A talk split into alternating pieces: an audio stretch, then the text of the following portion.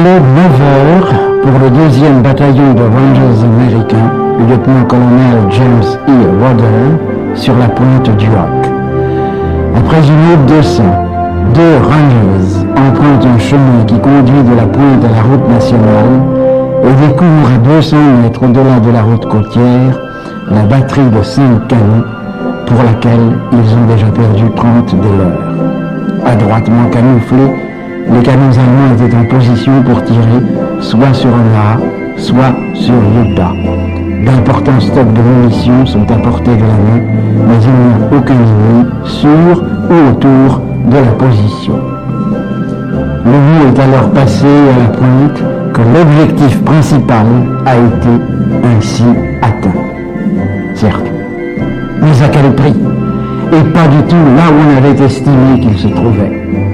La mission confiée au deuxième bataillon de Rangers consistait à escalader la falaise et à s'emparer de la position de batterie à la pointe du Hoc, falaise de 33 mètres, qui met en danger toutes les approches d'Omaha depuis la zone de rassemblement des barges jusqu'à la plage même. Vers 7 heures, les deux landing crafts assaut, équipés chacun de six lance-fusées, trois de chaque bord, propulsent des grappins entraînant des filets de 8 mm d'épaisseur, de cordes nœuds ou d'échelles de cordes qui avaient eu à affronter une mer houleuse et étroite. La plage est trouée de cratères. 124 bombardiers lourds viennent de passer pour y lâcher cette centaine de bombes et 600 obus viennent d'être décochés par les cuirassés Texas et Arkansas. Ce n'est pas tout. 18 bombardiers moyens viennent juste avant l'assaut des Rangers de s'en prendre aux positions de la batterie.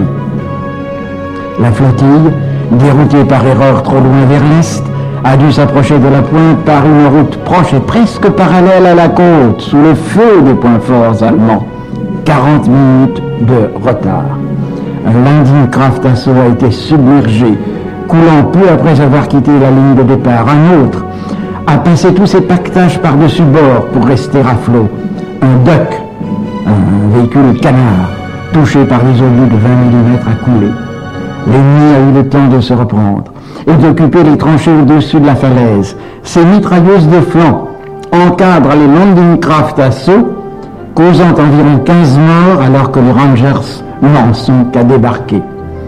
Quelques-unes des cordes, gorgées d'eau, n'atteignaient pas les sommets de la falaise. Une seule péniche n'émet qu'un seul grappin au sommet. Des ducks arrivent, mais ne peuvent franchir la plage creusée de cratères. Et du bord de l'eau, les échelles extensibles ne peuvent atteindre le sommet de la falaise. Le destroyer s'étalait, balait la crête de la falaise du feu concentré de toutes ses pièces. Il suffit alors de moins de cinq minutes aux Rangers pour escalader la pointe du Hoc.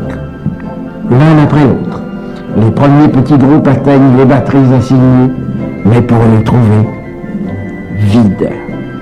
Les positions des canons, dont trois en casemate, sont en partie détruites. Les pièces ont été enlevées.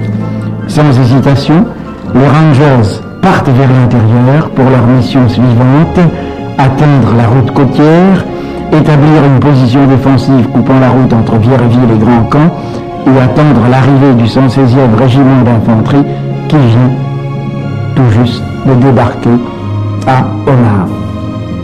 Vers 9 heures donc, l'heure les Rangers découvrent les fameux canons. La neutralisation de la pointe du Hoc n'en réclamera pas moins près de trois jours de combat, de tranchée à tranchée, de cratère à cratère. Les derniers Allemands ne se rendront que le 8 juin à midi.